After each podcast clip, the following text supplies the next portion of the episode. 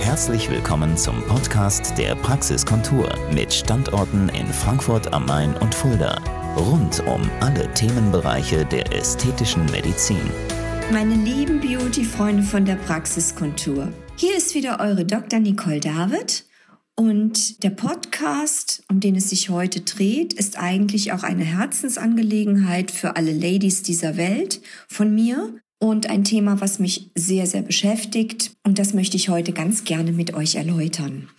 Zum Anlass nehmen möchte ich ein Gespräch mit einer reizenden jungen Dame, die gerade mal Mitte 30 ist und mir erzählt hat, dass sie unlängst an Brustkrebs erkrankt ist und tatsächlich ihre Brust mittels OP opfern musste, um gesund zu werden. Sie hat natürlich auch Chemotherapie bekommen und Bestrahlung und ist dann gerade mal mit Mitte 30 sofort in die Wechseljahre gekommen.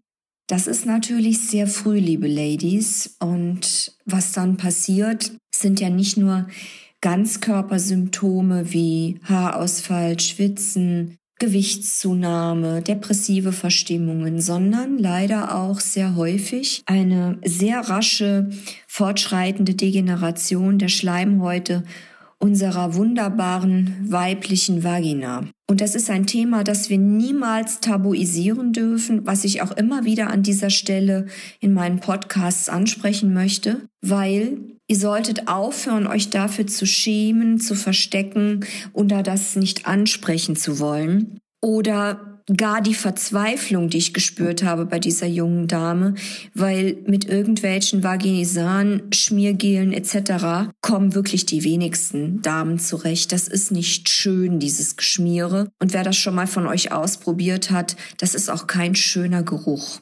So, was kann man denn jetzt tun? Sie kam zu mir, weil sie wurde mir empfohlen von einem guten Bekannten und ich habe sie analysiert, habe sie beraten, die ganze Vorgeschichte abgefragt und wir sind zu dem Entschluss gekommen, dass es absoluten Sinn macht, den Scheideneingang kreisförmig mit einer dafür geeigneten Hyaluronsäure ganz sanft einzuspritzen. Das hat mehrere Effekte. Zum einen ist dadurch die Durchfeuchtung wesentlich besser. Jeder von uns weiß, dass Hyaluron Wasser bindet und entsprechend mehr Feuchtigkeit dann bietet. Das kennen wir aus unserem Gesicht. Ne? Und das kennen wir auch von unseren Babys, von unseren Kindern, die noch prall gefüllt sind im Gesichtchen mit natürlicher Hyaluronsäure und im zunehmenden Alter, wenn der Hyalurongehalt abnimmt, wird man nun mal trockener. Nun, jetzt gibt es extra für unsere Vagina dafür hergestellte Hyalurone, die tatsächlich auch bis zu einem Jahr halten können. Das bedeutet, liebe Ladies, ein Jahr kein Geschmiere mit Vagisan et al. Wunderbar, juhu. Und zum Zweiten, wer vielleicht sogar auch schon Kinder auf natürliche Art und Weise geboren hat, profitiert natürlich doppelt, weil dadurch auch der Scheideneingang wieder etwas enger wird. Das heißt, Sexualität macht wieder mehr Freude, ist besser spürbar.